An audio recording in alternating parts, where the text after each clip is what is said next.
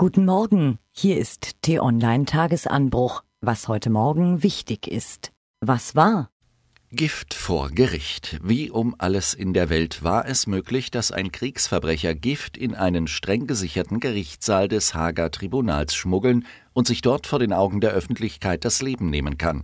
Das hat sich nicht nur T-Online-Chefredakteur Florian Harms nach dem schockierenden Suizid gestern gefragt. T-Online-Redakteur Jonas Müller-Töwe ist der Frage nachgegangen. Es sei einfach, Gift in das Gericht zu bringen, zitiert er einen serbischen Anwalt. In Florian Harms Geburtsstadt bohren Bauarbeiter tiefe, lange Löcher in die Erde, damit irgendwann in ferner Zukunft Züge durch die Löcher rollen können. Leider sind die Arbeiten so kolossal aufwendig, dass die Kosten für die Löcher und die Schienen und den neuen Bahnhof und den Grundwasserschutz und die Eidechsenumsiedlung und alles drumherum ins Unermessliche steigen. Gestern wurde bekannt, Stuttgart 21 wird nochmal eine weitere Milliarde Euro teurer als geplant und es dauert alles noch viel länger. Vielleicht wäre es das Beste, wenn man die Bauarbeiter die Löcher wieder zuschütten ließe und daneben ein Schild aufstelle, Mahnmal des Größenwahns. Und wenn man schon mal dabei ist, könnte man so ein Schild gleich auch noch in Berlin-Schönefeld aufstellen. Was steht an? Im Kanzleramt scheinen der Regierungschefin die Fäden der Macht zu entgleiten. In München versucht der Regierungschef verzweifelt, die Machtübernahme seines Rivalen zu verhindern. In der SPD ringt der Chef ebenfalls um seine Macht. Und heute Abend treffen alle drei beim Bundespräsidenten aufeinander. Eigentlich sollten sie dort die Chancen für eine große Koalition ausloten. Aber wie soll das jetzt noch gehen? Wer um seine Macht kämpft, der macht in der Regel keine Kompromisse.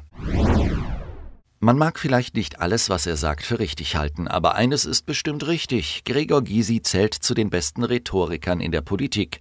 Da mag es verwundern, dass er sich bislang noch nicht eingehender zum Jamaika-Schlamassel geäußert hat. Das holt er nun in einem Interview mit t-online.de nach.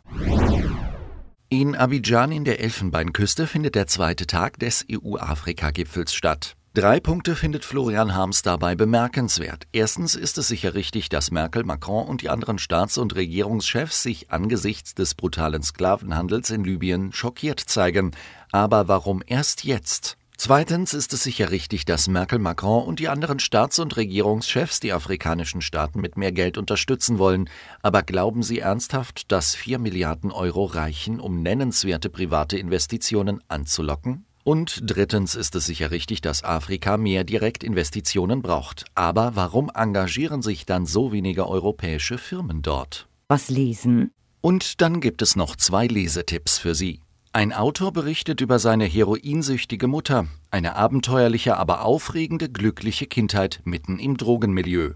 Und die Deutsche Bahn hat für dieses Jahr ihr Pünktlichkeitsziel aufgegeben. 80 Prozent der Züge hätten im Fernverkehr ihren Fahrplan einhalten sollen Unrealistisch, nicht mehr zu packen, meint die DB.